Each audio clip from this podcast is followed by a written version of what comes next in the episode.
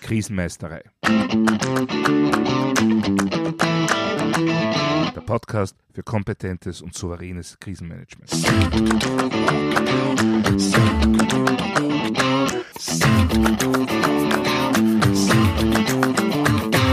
Hallo, ich bin Thomas Prinz von krisenmeistere.at. Ich helfe Verantwortlichen, Krisen souverän und kompetent zu meistern, damit diese nicht zu ihrer persönlichen Tragödie werden. Heute geht es um Schweizer Käse oder besser gesagt um das sogenannte Schweizer Käsemodell.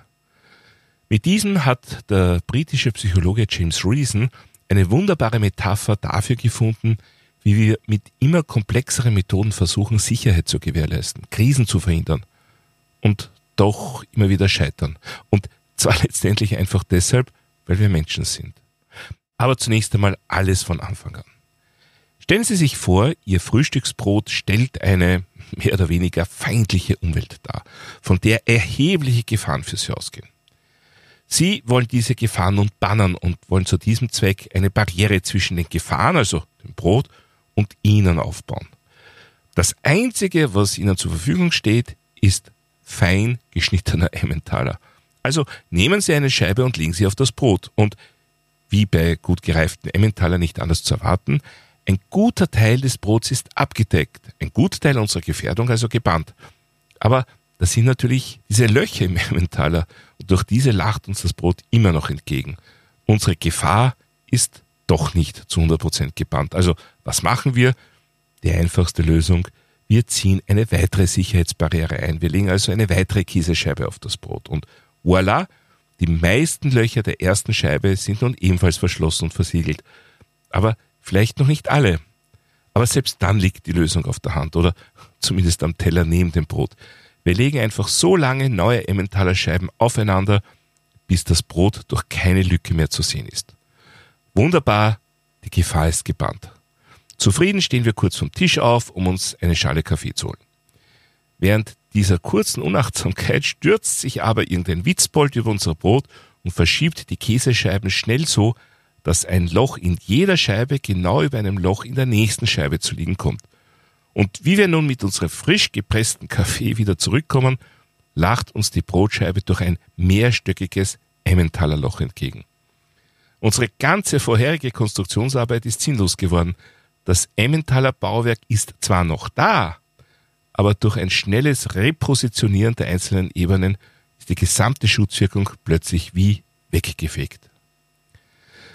Nun, wenn uns das tatsächlich beim Frühstück passieren sollte, dann machen wir hoffentlich den Scherzbold rasch ausfindig, richten uns am Teller wieder alles so her, wie wir es gerne haben und verspeisen das bedrohliche Brot mit dem Sicherheitskäse drauf in aller Gemütlichkeit. Nur wenn das, wofür die Metapher des Schweizer Käsemodells in Wirklichkeit passiert, dann sterben mitunter Menschen. Die einzelnen Käsescheiben stehen nämlich in der realen Welt für Sicherheitsmaßnahmen unterschiedlichster Art. Und die Wahl des Käses ist selbstverständlich nicht zufällig auf Emmentaler gefallen. Es gibt keine hundertprozentige Sicherheit. Jede Maßnahme hat ihre Schwachstelle. Und wenn es nur der Mensch ist, der sie ausführt. Das ist ja auch mit der Grund, warum es für gewöhnlich mehrere solche Maßnahmen, also mehrere Ebenen braucht, um den erwünschten Sicherheitsgrad mit einer ausreichend hohen Zuverlässigkeit zu erreichen. Und genau jetzt beginnt es in der Realität wesentlich komplexer zu werden als im Bild mit dem Frühstücksbrot. Wenn wir bewusst Ebene auf Ebene setzen, um die Sicherheit zu erhöhen, dann ist es eigentlich klar, dass wir bei der Veränderung eines jeden Lehrers sofort überprüfen müssten, wie sich diese Veränderung in der Relation zu den anderen Lehren auswirkt. Und genau das passiert in der Realität oft nicht. Und noch viel öfter ist es gar nicht möglich. Aber jetzt mal der Reihe nach. Die meisten solche Lehr bestehen entweder aus technischen Vorkehrungen bzw. Hilfsmitteln, aus Schulungen oder organisatorischen Vorgaben. Wenn sich nun irgendetwas dabei verändert, so hat das zunächst einmal natürlich Auswirkungen auf die jeweilige Ebene selbst. Zum Beispiel könnte ein speziell geschulter Mitarbeiter krank sein und es muss jemand mit weniger Training und Erfahrung einspringen. Oder ein Gerät ist kaputt und es wird ein ähnliches Gerät anstatt des originalen Geräts eingesetzt. Beides sind Ersatzmaßnahmen, die den ursprünglichen Zustand nicht zu 100% wiederherstellen. Aber mit Begleitmaßnahmen ist das alles vielleicht noch machbar. Zum Beispiel werden die Kolleginnen und Kollegen des weniger geschulten Mitarbeiters ersucht, bei Wetterhaft zu unterstützen. Oder es wird, ganz typischerweise, ein Zettel an das Ersatzgerät geheftet mit der Information, was nun anders oder gar nicht funktioniert. Soweit, so gut oder so schlecht. Die Funktion des direkten Layers, der direkten Ebene ist also wieder halbwegs sichergestellt. Vielleicht mit dem einen oder anderen Workaround, aber immerhin. Wo es jetzt spannend wird, das sind die Übergänge zu den anderen Ebenen, zu den anderen Lehren. Um wieder zu der Emmentaler Metapher zurückzukehren. Die Käsescheibe ist noch da, nur haben sich jetzt Löcher verändert. Vielleicht ist ein Loch etwas größer geworden, vielleicht hat es sich auch nur etwas verschoben. Entscheidend für das gesamte System ist, ob der Grad der Abdeckung aller Scheiben übereinander sich verändert hat. Dafür braucht es eine Beurteilung der nun veränderten Scheibe aus der Gesamtsicht. Beim Brot ist das relativ einfach. Ich schaue einfach von oben drauf und merke sofort, ob ich durch eine Löcherkaskade etwas durchsehe oder nicht. Wie ist das nun bei einem Unternehmen, einer Organisation, einer Behörde? Gleich ob es sich um IT, Zugangskontrollen oder die Überwachung von wichtigen Produktionsprozessen handelt. Wie oft gibt es wirklich die eine Position, von der aus ein echter Überblick über das aktuelle, tatsächliche Ineinandergreifen der verschiedenen Sicherheitsmaßnahmen existiert? Oft scheint das auch gar nicht möglich. Jede einzelne Scheibe, jeder einzelne Layer ist für sich mitunter schon recht komplex. Dann sind Planung und Umsetzung der verschiedenen Maßnahmen oft in unterschiedlichen Abteilungen bei unterschiedlichen Teams angesiedelt. Mitunter gibt es Abhängigkeiten von externen Diensten oder externen Dienstleistern. So kann es im Alltag relativ leicht passieren, dass es in einem Layer Veränderungen gibt, welche die Verantwortlichen der anderen Layer überhaupt nicht mitbekommen. Nun kann man natürlich leicht argumentieren, dass leichte Abweichungen für gewöhnlich nicht gleich zu einer Katastrophe führen werden. Und das stimmt natürlich auch. Auch wird oft ins Treffen geführt, dass selbstverständlich bei deutlichen Änderungen sofort umfassend informiert wird sodass eine eventuell notwendige Neuausrichtung der anderen Ebenen sofort umgesetzt werden kann. Auch das stimmt natürlich. Und es stimmt natürlich auch, dass bei den meisten Sicherheitsmaßnahmen hoffentlich eine gewisse Toleranz zur sicheren Seite hin eingeplant ist. Es sollten sich also am Ende des Tages an jeder Position mehr als nur zwei Ebenen jeweils überschneiden. Ja, und genau hier liegt jetzt das Problem. Ein minimales Verschieben einer einzelnen Käsescheibe führt für gewöhnlich nicht zum Entstehen eines großen Lecks. Aber wenn mehrere oder gar alle Ebenen auch nur leicht verschoben werden, so können die gesamten relativen Veränderungen viel massivere Auswirkungen haben als jede einzelne leichte Veränderung für sich. Und genau so kommen Katastrophen zustande. Meist ist es nicht ein einzelner furchtbarer Fehler, der zum Auslöser wird. Meist sind es viele kleinere Fehlleistungen oder Veränderungen, die sich letztendlich aber aufsummieren und so katastrophale Folgen haben können. Letztendlich ist es nicht verwunderlich, dass derselbe James Reason, der diese Metapher vom Schweizer Käse gefunden hat, auch als Erfinder des Critical Incident Reporting Systems des CIRS gilt. Denn letztendlich kann jedes Problem, das in einem einzelnen Layer, in einer einzelnen Ebene, also in einer einzelnen Maßnahme, Regelschulung, technischem Gerät und so weiter liegt, irgendwann in Kombination mit anderen Problemen zu einem schlimmen Ereignis führen. Es ist daher wichtig, bereits auf die sogenannten unsicheren Situationen zu reagieren und diese zu untersuchen.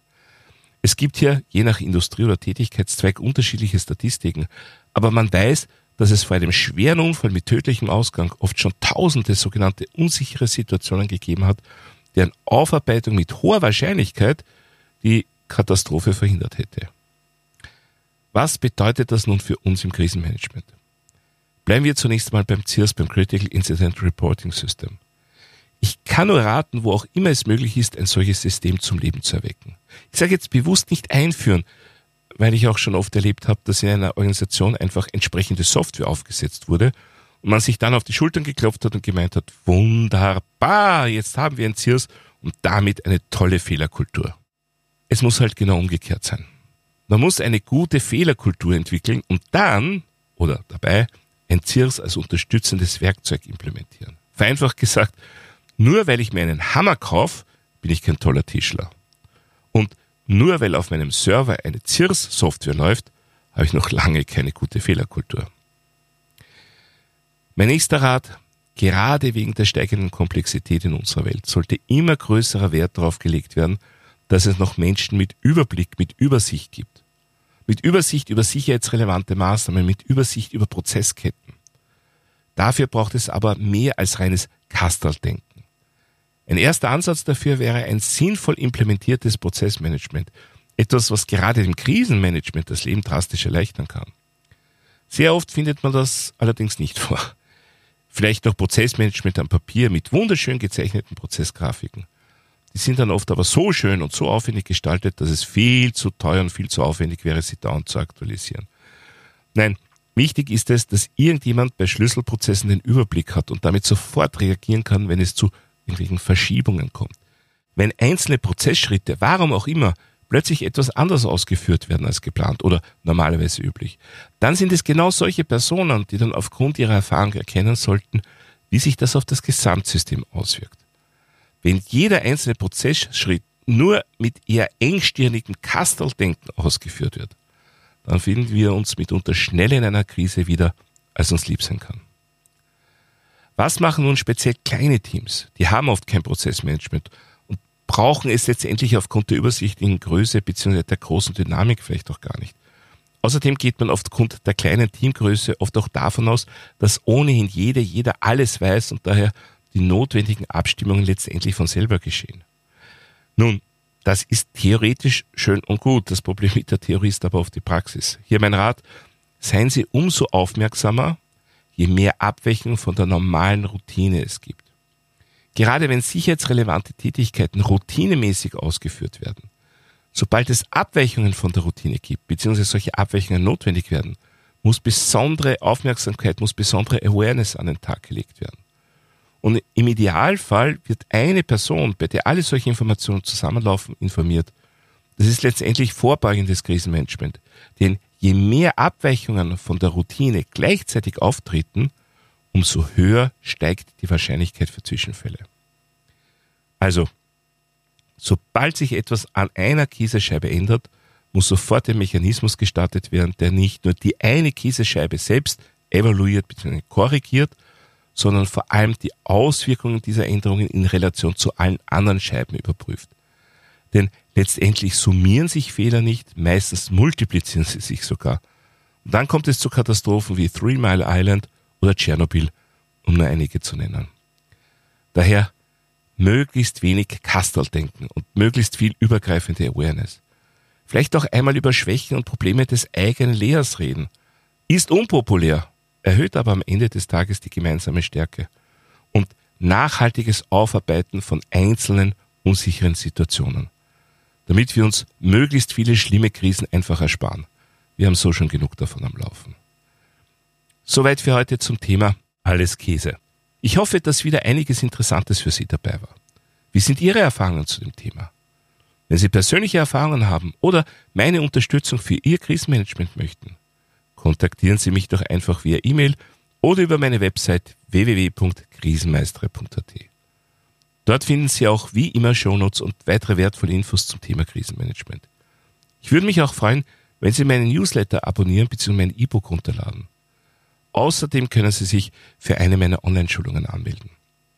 Und wenn Sie irgendwelche Anregungen, Fragen oder Wünsche zum Podcast haben, dann schicken Sie mir doch einfach eine E-Mail an podcast.krisenmeister.at. Und falls Sie es noch nicht getan haben, vergessen Sie nicht, den Podcast gleich zu abonnieren, dann versäumen Sie in Zukunft keine Folge. Das war's für heute. Ich bin Thomas Prinz von krisenmeistere.at.